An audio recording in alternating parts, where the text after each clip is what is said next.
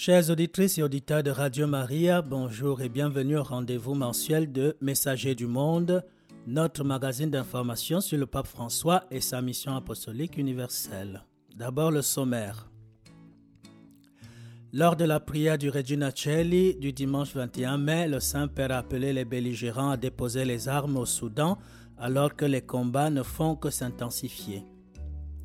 À l'occasion de la 57e journée mondiale des communications sociales, le Saint-Père a salué et remercié les journalistes et les professionnels de la communication tout en les invitant à être toujours au service de la vérité et du bien commun.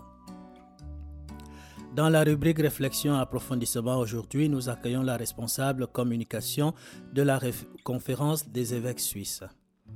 Nous terminons cette émission avec l'intention de prière du pape pour le mois de juin.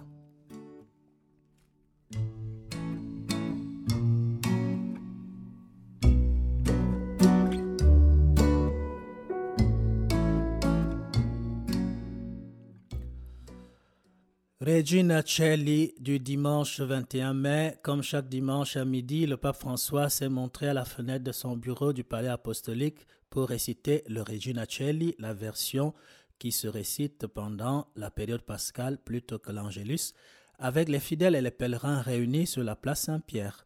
Voici le commentaire qu'il a fait de la fête de l'Ascension.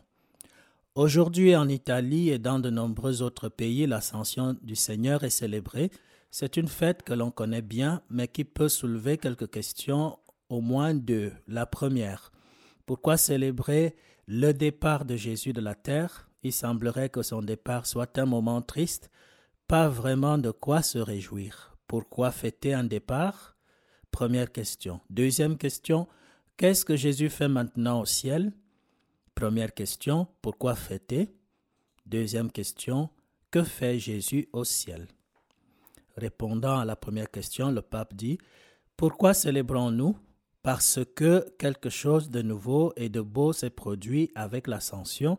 Jésus a amené notre humanité, notre chair au ciel. C'est la première fois. C'est-à-dire qu'il l'a amené en Dieu. Cette humanité qu'il avait prise sur la terre n'y est pas restée. Jésus ressuscité n'était pas pur esprit, non. Il avait son corps humain, sa chair, ses os, tout demeurera en Dieu pour toujours. On peut dire que depuis le jour de l'ascension, Dieu lui-même a changé. Depuis lors, il n'est plus seulement esprit, mais autant qu'il nous aime, il porte en lui notre propre chair, notre humanité. La place qui nous revient est donc indiquée, notre destin est là-bas. Un père de l'Église écrivait en effet Excellente nouvelle, celui qui s'est fait homme pour nous, pour faire de nous ses frères, se présente comme un homme devant le Père pour amener avec lui tout ce qui lui appartiennent. Aujourd'hui nous célébrons la conquête du ciel, Jésus qui revient au Père, mais avec notre humanité. Ainsi donc le ciel est déjà un peu à nous. Jésus a ouvert la porte et son corps y est. La deuxième question que fait Jésus au ciel, il nous représente devant le Père. Il lui montre continuellement notre humanité il lui montre les plaies. J'aime à penser que Jésus devant le Père prie ainsi en lui montrant les plaies. Voici ce que j'ai enduré pour les hommes, fais quelque chose. Il lui montre le prix de la rédemption et le Père est ému. C'est une chose à laquelle j'aime penser. C'est ainsi que Jésus prie. Il ne nous a pas laissés seuls, en effet, avant de monter au ciel, il nous a dit, comme rapporte l'Évangile d'aujourd'hui, je suis avec vous tous les jours jusqu'à la fin des temps. Il est toujours avec nous, il nous regarde, il est toujours vivant pour intercéder en notre faveur, pour montrer ses plaies au Père pour nous. En un mot, Jésus intercède, il se trouve à la meilleure place devant son Père et le nôtre pour intercéder pour nous. L'intercession est essentielle. En cela, la foi nous aide aussi. Elle nous aide à ne pas perdre l'espérance, à ne pas nous décourager. Il y a quelqu'un devant le Père, il lui montre les plaies et intercède. Que la Reine du ciel nous aide à intercéder avec la force de la prière. Après la prière du Regina Celli, le Saint-Père a évoqué la triste situation du Soudan qui continue à s'aggraver un mois après le début des affrontements. Le pape François a de nouveau appelé les belligérants à déposer les armes. Il a aussi invité la communauté internationale à n'épargner aucun effort pour favoriser le dialogue et alléger ainsi les souffrances des populations. Ne nous habituons pas à la guerre, a-t-il lancé, tout en renouvelant sa proximité au peuple ukrainien martyrisé. À l'occasion du lancement de la semaine du Laudato Si, le Saint-Père a remercié le dicaster pour le service du développement humain intégral et les nombreuses organisations qui apportent leur collaboration. Il en a profité pour inviter tous à collaborer pour le, soin de notre maison commune, car, disait-il, il y a un grand besoin de mettre ensemble les compétences et la créativité. Les récentes calamités nous le rappellent, à l'exemple des inondations qui ont frappé l'Émilie-Romagne au nord d'Italie ces jours-ci. Je renouvelle ma proximité à sa population. Après cela, le pape François a salué les nombreux pèlerins romains et italiens présents sur la place et ceux provenant de différents pays.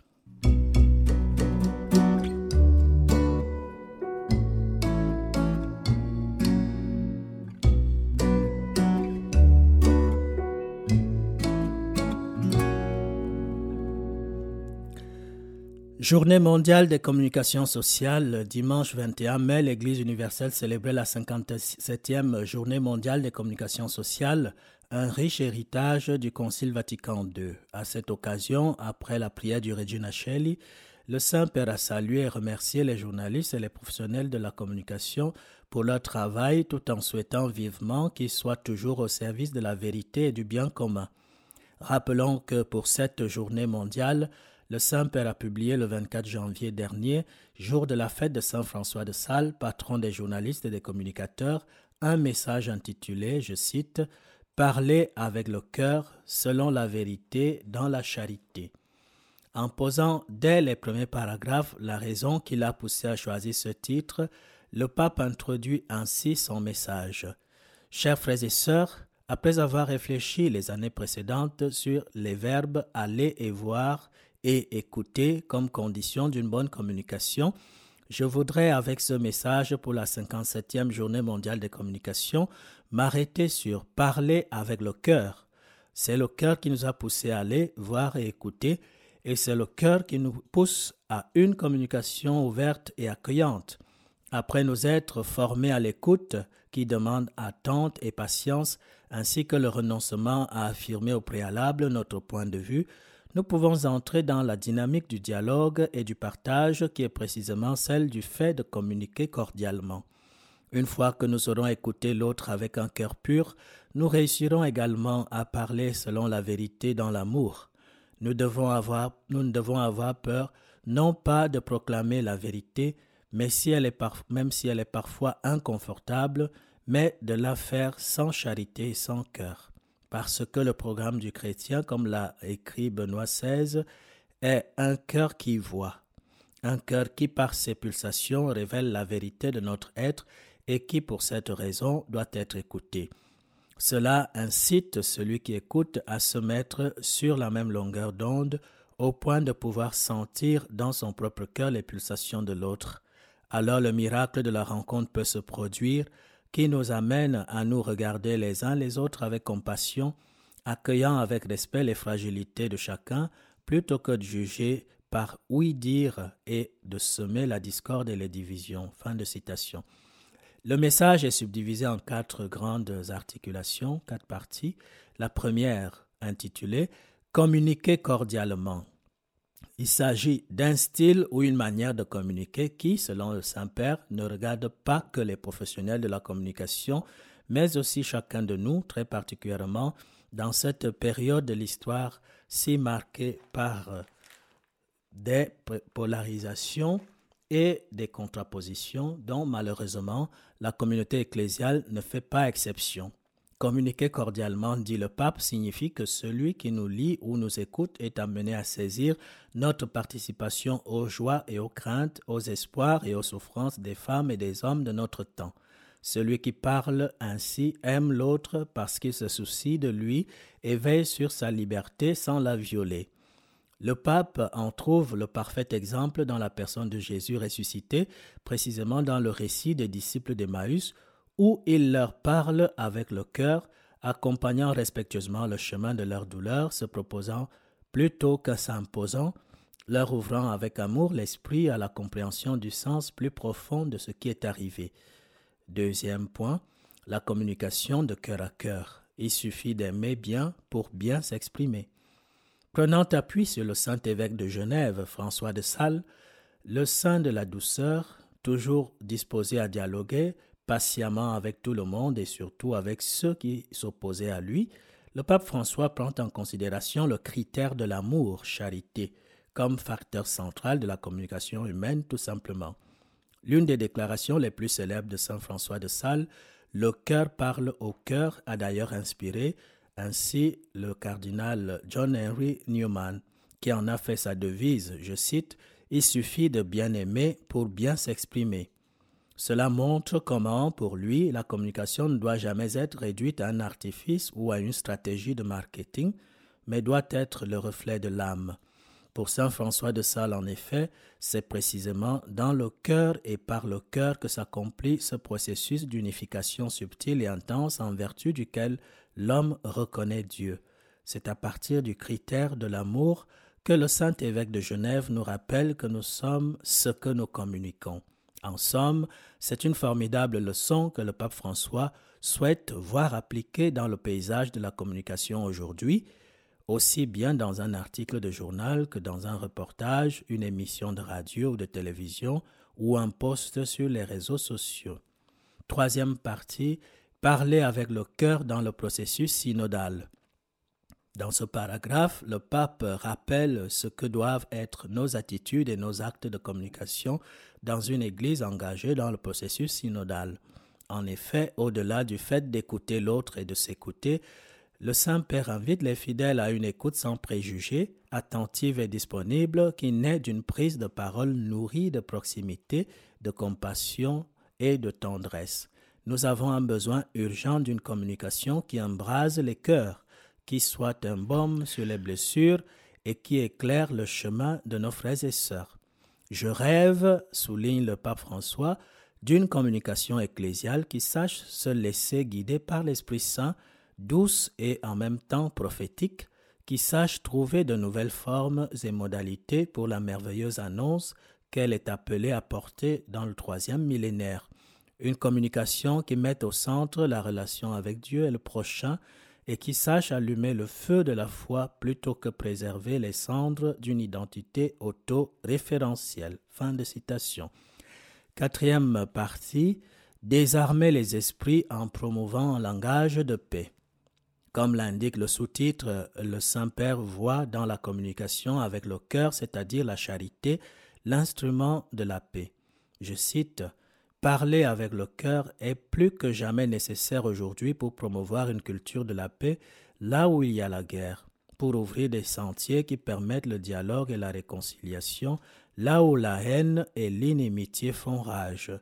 Dans le contexte dramatique de conflit mondial que nous connaissons, il est urgent d'affirmer une communication qui ne soit pas hostile.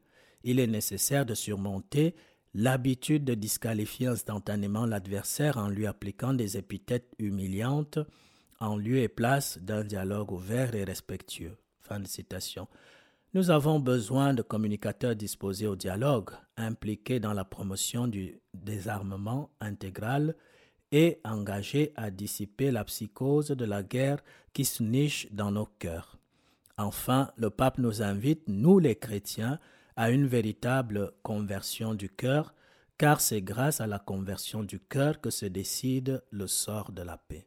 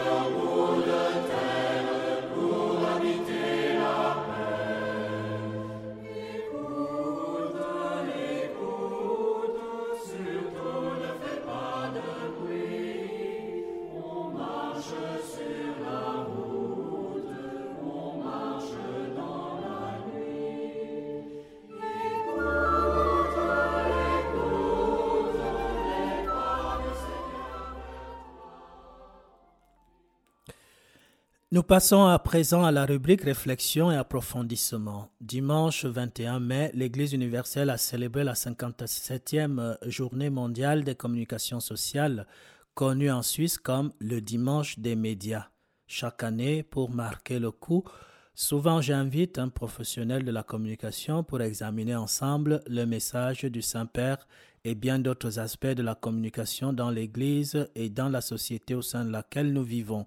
Cette fois-ci, mon invité n'est autre que la responsable de communication de la conférence des évêques suisses, Julia Moreno. Bonjour Julia. Bonjour Charles-Olivier. Voilà et bienvenue à Messager du Monde, euh, notre magazine d'information sur le pape François, l'actualité du pape et, et de l'Église dans le monde. Merci de m'avoir invité. Tu es responsable communication de la conférence des évêques suisses, épouse et mère de deux enfants. Comment ils s'appellent les enfants? Oscar, l'aîné qui a 21 ans, et Mathilda qui va avoir 20 ans cette année. Oui, et ton épouse s'appelle Pascal. C'est ça. Hein, que j'ai eu l'occasion de rencontrer plusieurs fois. Messager du monde euh, s'est réjoui de t'avoir aujourd'hui comme invité. C'est un privilège. Pour commencer, euh, pour que notre public te connaisse davantage, veux-tu nous parler un peu de toi, ta formation, ton parcours professionnel? Alors je suis andalouse, donc euh, je suis une migrante en fait. Je suis née à Séville, mais je suis arrivée petite en Suisse. Alors ici, mon cœur est en Valais. C'est un peu mon canton où j'ai grandi. Euh, où mon papa, paix à son âme, est enterré, ma maman est encore là. Donc c'est là où il y a mon cœur en Suisse. Et ensuite, j'ai étudié un peu partout, j'ai vécu un peu partout. Et euh, je suis arrivée à, Neuchâtel il y a plus, plus de dix ans. J'ai étudié la sociologie. En fait, euh, j'ai un master en sociologie et anthropologie sociale qui était déjà pour me diriger vers la communication. Ensuite, j'ai étudié aussi la communication. J'ai un brevet fédéral de relations publiques et euh, toujours en me dirigeant vers quelque chose qui soit proche des gens. Ça, c'était un peu la base de, de, ma vie et de ma profession future. Alors, euh, j'ai travaillé tout le temps en agence de communication euh, pour toutes sortes de produits, des montres, de l'eau minérale, etc. Et ensuite, je me suis spécialisée en communication médicale. Et la communication médicale est intéressante parce que elle touche à l'humain très très profondément. Les gens se, euh, se confient donc j'interviewais des patients et des médecins. Et ensuite, je suis arrivée en, église. Je suis croyante, pratiquante depuis toujours. Et là, tout à coup, j'entrais dans le travail effectif dans, une, dans notre institution de l'Église catholique. Et, et, je me suis retrouvée dans un univers qui soigne pas les corps directement, mais qui soignent les âmes. Et je retrouve un peu cette euh, communication délicate, particulière, qu'est la communication en Église. Mais en plus, avec une dimension supplémentaire, la dimension spirituelle. Oui. Alors, tu as commencé euh, comme euh, responsable de communication de, l'Église, hein, l'Église catholique dans le diocèse de Lausanne, Genève et Fribourg, spécifiquement dans le canton de Neuchâtel. Et ensuite, euh, tu es devenue responsable, tu as été appelée à Fribourg comme euh, communicatrice responsable pour la conférence des évêques.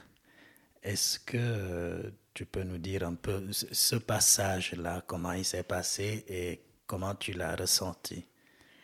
En effet, j'ai travaillé cinq ans au vicariat de Neuchâtel, je suis responsable de la communication. ici, j'ai beaucoup appris parce que c'est un canton euh, euh, protestant de base, euh, très laïque étatiquement et dans l'esprit des personnes aussi. Donc c'est un, endroit difficile où il faut tout le temps défendre notre identité et défendre notre Église. Et j'ai trouvé que c'était une lutte intéressante, mais une lutte. Je ne m'attendais pas à ce qu'on doive autant ramasser d'agressivité dans une église. Donc c'était une bonne école, si on veut, pour après me retrouver au niveau national dans l'église catholique euh, en Suisse, dans la conférence des évêques suisses.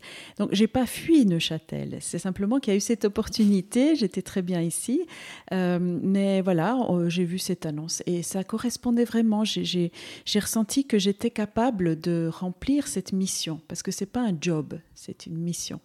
Alors voilà, je me suis présentée et les choses ont fait que, que j'ai eu le poste. Et ce passage vers une responsabilité plus grande, toujours une responsabilité d'Église, mais quand même au niveau national. Est-ce que ça ne t'a pas impressionné? Étonnamment, non, parce que euh, notre Église, comme elle est universelle, comme on se sent euh, baigné dans quelque chose qui nous dépasse, euh, se retrouver au niveau national, c'est les mêmes problèmes, c'est les mêmes, les mêmes beautés aussi. L'Église se retrouve partout, dans tous les, domaines de la société, euh, dans toutes les, personnes elles-mêmes, même si elles ne sont pas croyantes. L'Église les interpelle. Il y a des turbulences maintenant dans notre Église terribles. Euh, on a fait des fautes. Et, tout ça était déjà dans un vicariat. Alors au niveau national, c'est plus intense. Il y a plus d'impact. Euh, mais le travail, moi, je le fais dans le même esprit. Euh, pour moi, c'est d'abord évangéliser, c'est-à-dire vraiment porter le message du Christ. Alors qu'on le porte au niveau national ou dans une grande conférence internationale, pour moi, ça ne, ça ne m'effraie pas dans ce sens-là. Ce qui est effrayant, c'est qu'il y a beaucoup à faire euh, dans, un, dans un monde où il y a beaucoup de désinformation et évidemment que c'est au niveau national, eh bien, on, vous regarde avec des yeux encore plus grands. et les accusations et tout ça sont, sont, beaucoup plus pesantes. Et la presse aussi euh, vous presse. le, nom va bien, je trouve, leur nom.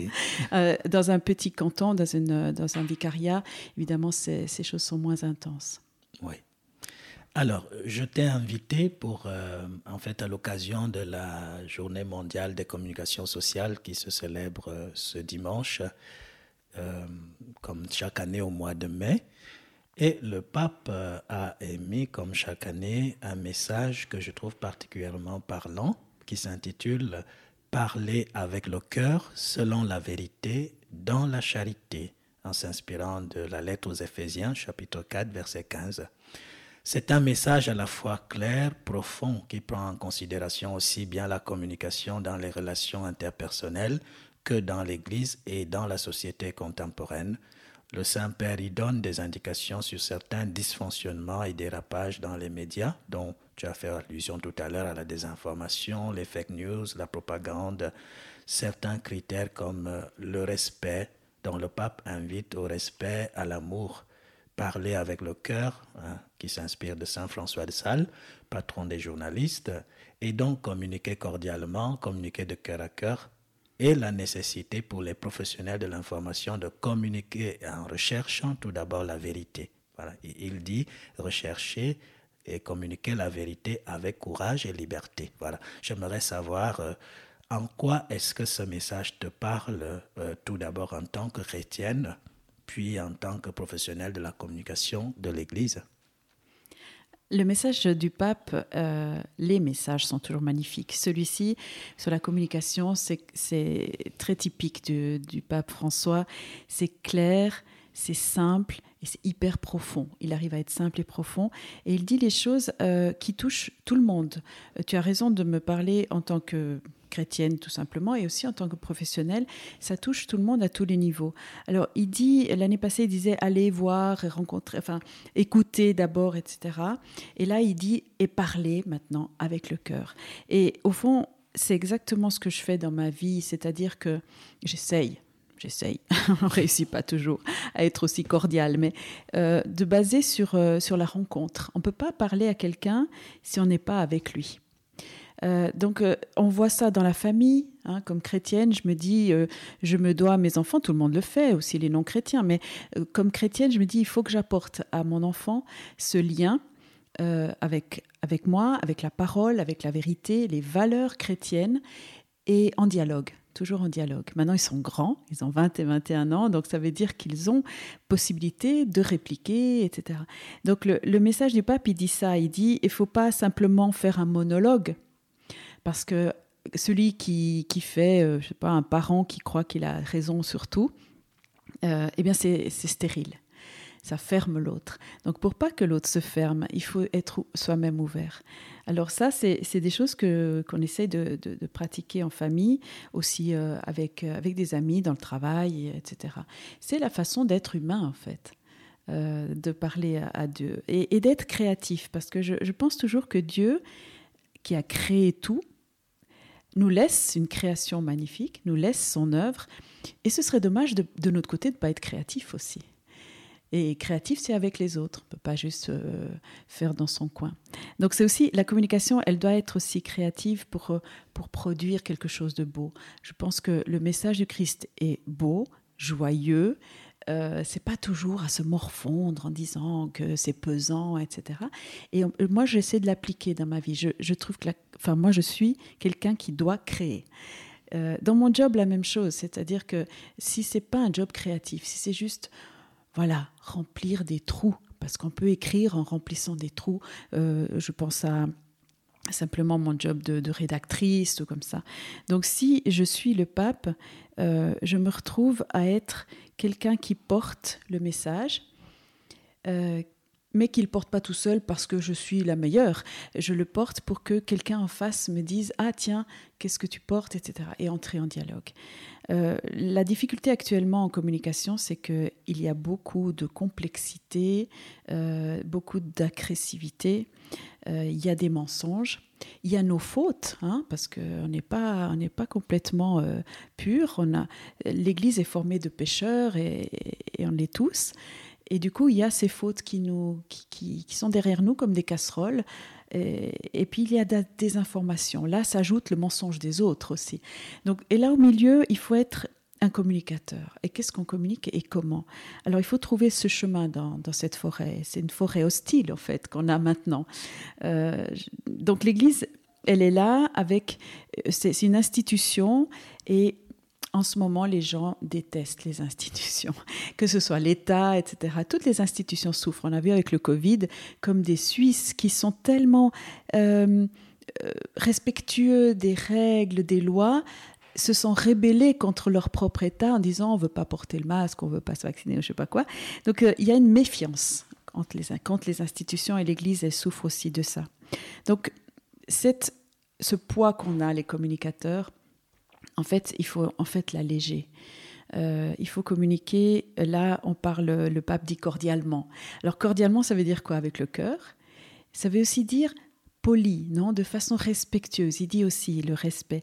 Donc poli, ça veut dire qu'on arrondit les angles, qu'on polie, hein, ça devient tout lisse.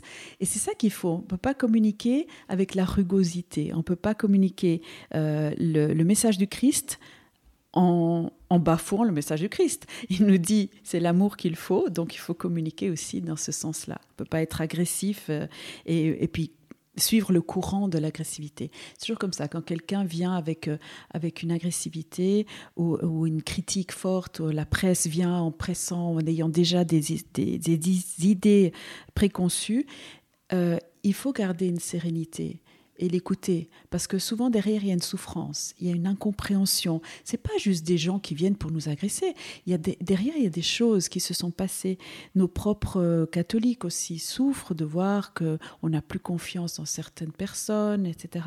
Donc on peut pas défendre le Christ si on n'utilise pas les termes du pape le respect, le cœur, l'écoute, la beauté de la rencontre. Euh, et je pense qu'avec beaucoup de douceur comme ça, souvent, et ça, je l'ai rencontré souvent. C'est-à-dire que la personne en face, elle se dit, OK, euh, il y a une agressivité qui se, qui se défait, hein, qui s'apaise. Voilà. Je pense qu'un communicateur qui apaise et qui unit, ça c'est fantastique. Ça veut dire que la communication devient une communion. Tout à fait. Et le pape utilise une expression très très intéressante où il dit désarmer les esprits en promouvant un langage de paix. Donc, euh, qu'une communication arrive même à désarmer hein, lorsque on a en face de soi une personne justement en, peine ou qui, veut exprimer, peut-être avec la violence, euh, sa souffrance ou la souffrance des autres, etc. désarmer les cœurs. C'est très fort.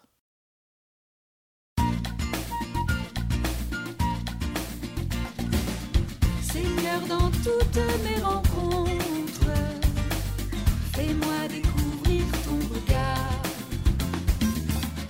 Éclaire-moi par ta parole.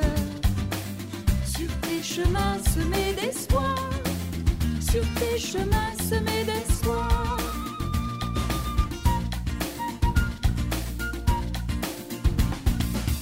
Si La peur assombrit ma route.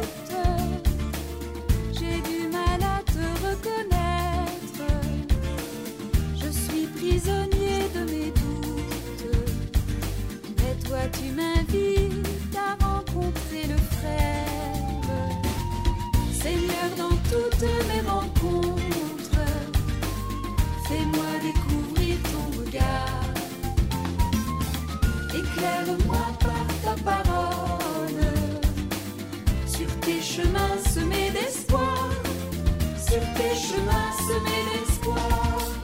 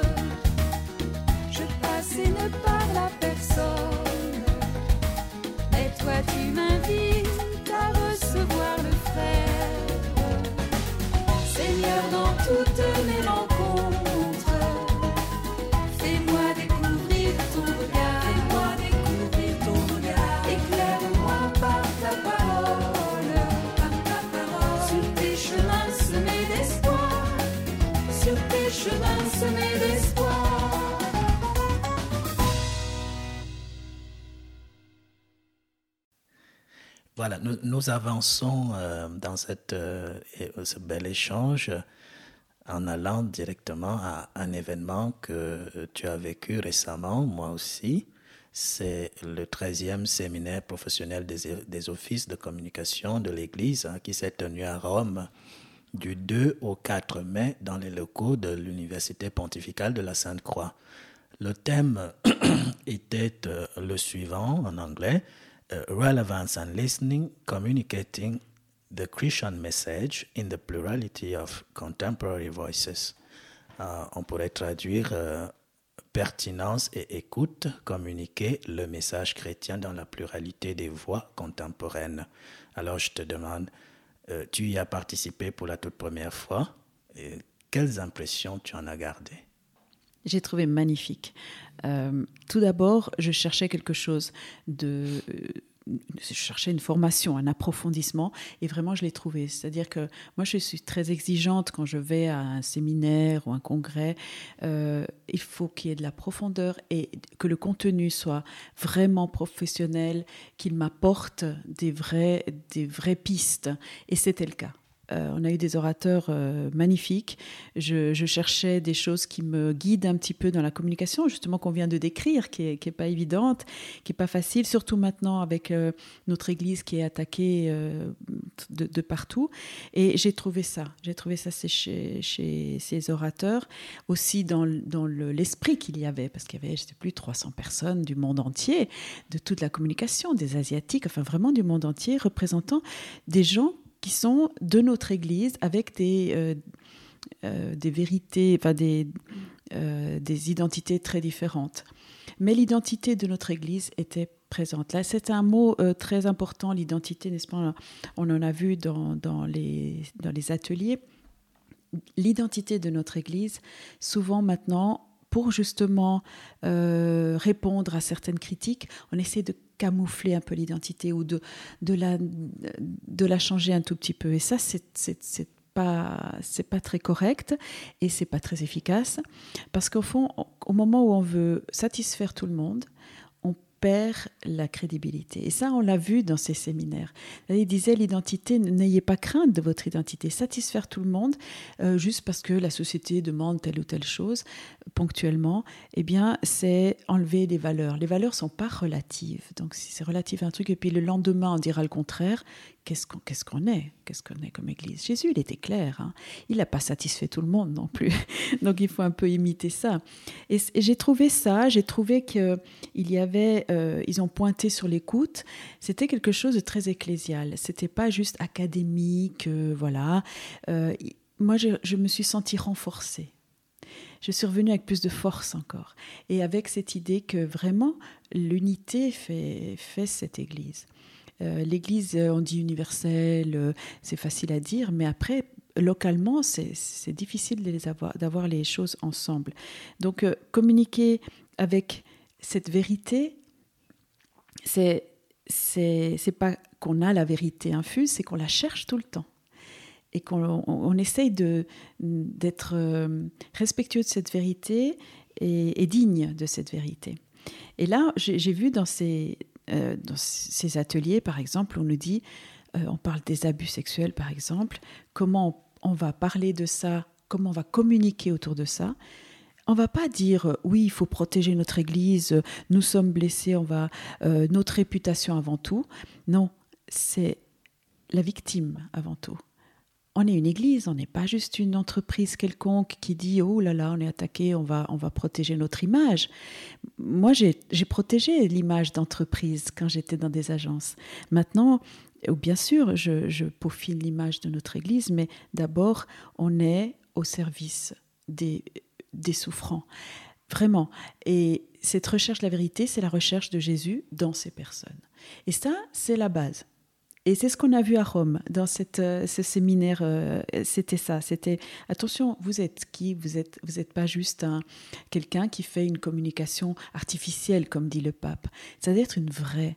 Ça doit être vraiment qu'on se dit euh, ça, a de la valeur. Moi, je vois que la communication est difficile, mais j'ai vu aussi dans ce séminaire que on peut défendre quelque chose qui est très difficile si on est profondément impliqué, profondément amoureux de, ça.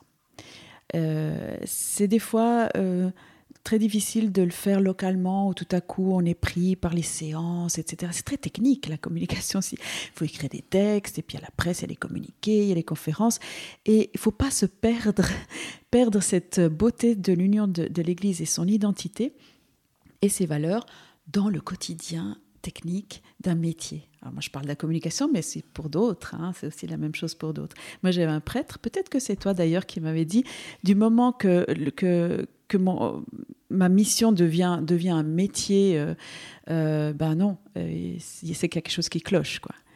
Euh, je ne peux pas dire, voilà, j'ai fait mon job, à 17h, j'enlève mon étole et je suis quelqu'un d'autre. Donc, c'est un, peu, un peu comme ça que moi, j'entreprends euh, ces, ces, réflexions sur, euh, sur la communication. Oui. juste avant le message final, du moins, tu as déjà anticipé sur pas mal de choses. L'un des principaux défis de ce séminaire était de montrer l'importance de l'écoute euh, dans tout processus de communication. Puis, euh, justement, trois concepts qui, clés qui, qui, sont, euh, qui ont été largement expliqués pendant les trois jours. Donc, déjà, l'écoute, l'identité, voilà. Et puis, la pertinence. Alors, il y a un professeur qui a, qui a largement développé la question de la crédibilité en rapport avec la pertinence.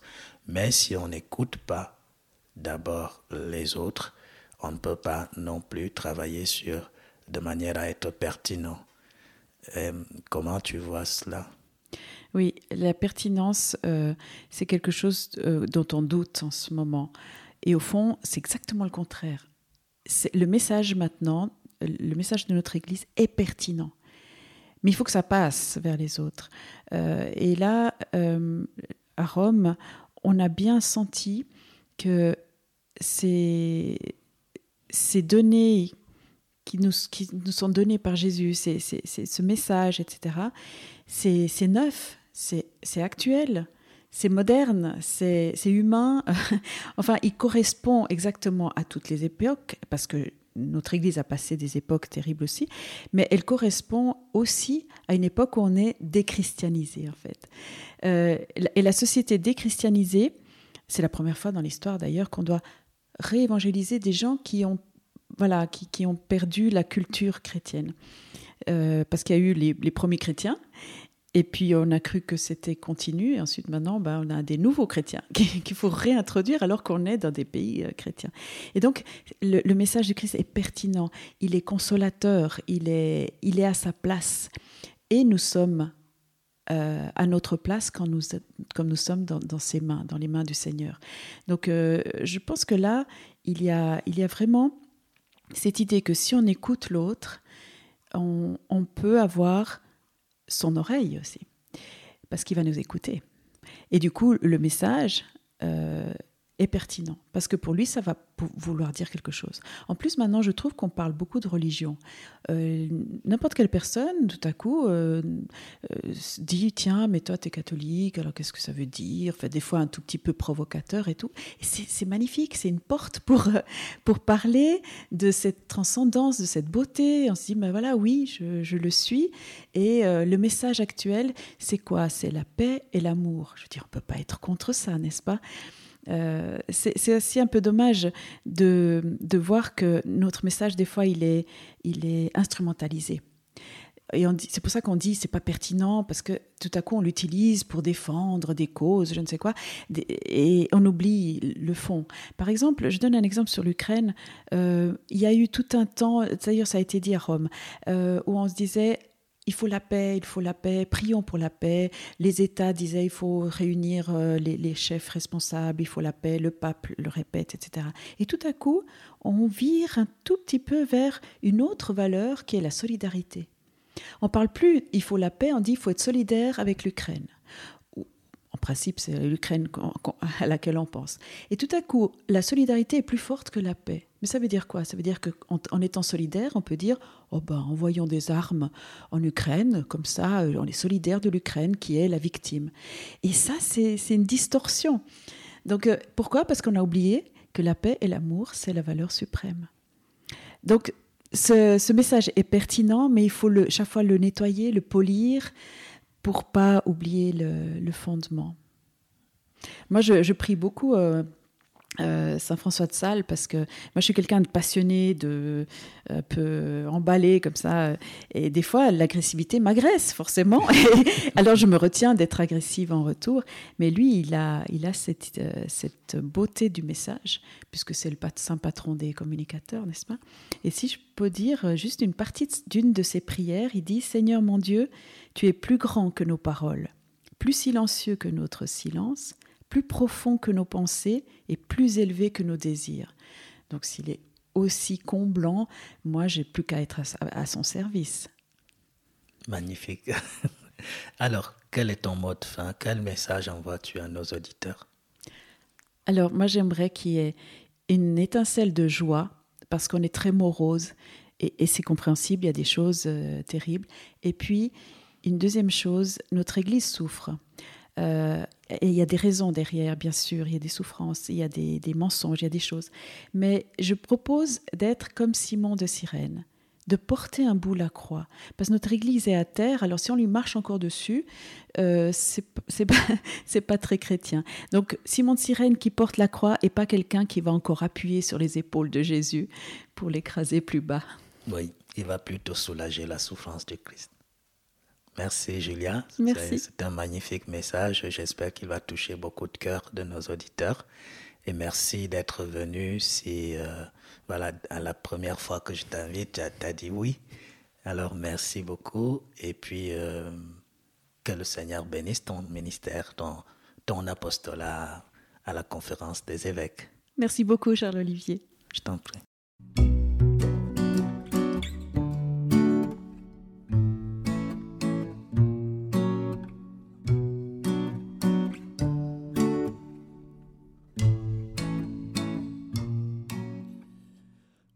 Vous écoutez Messager du Monde. Comme euh, chaque mois, nous nous unissons au réseau mondial de prière du pape, un service pontifical qui relaie l'appel du Saint-Père à tous les chrétiens pour les mobiliser face aux défis de l'humanité et de la mission de l'Église et vivre unis au cœur de Jésus, une mission de compassion pour le monde.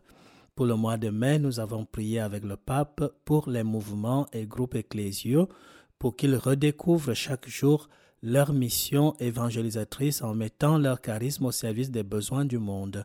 Pour le mois de juin 2023, nous sommes invités à prier pour l'abolition de la torture. Voici l'intention de prière formulée par le Saint-Père. Prions pour que la communauté internationale s'engage concrètement dans l'abolition de la torture et assure un soutien aux victimes ainsi qu'à leurs familles. Fin de citation. Confions cette intention de prière à la très sainte Vierge Marie par ce magnifique Ave Maria. Thank you.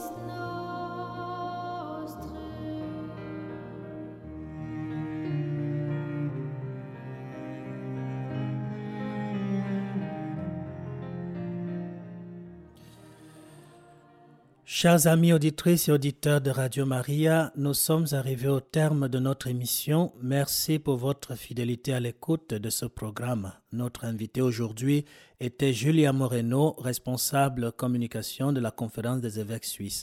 À la régie technique, nous avons bénéficié de la précieuse collaboration de Théo Mantovani. Pour vous tenir compagnie, je suis le Père Charles-Olivier Onombarga répondant des paroisses catholiques romaines du Val de Travers dans le canton de Neuchâtel. Je vous donne rendez-vous très bientôt avec la grâce de Dieu. Passez d'excellents moments à l'écoute des programmes de Radio Maria Suisse romande.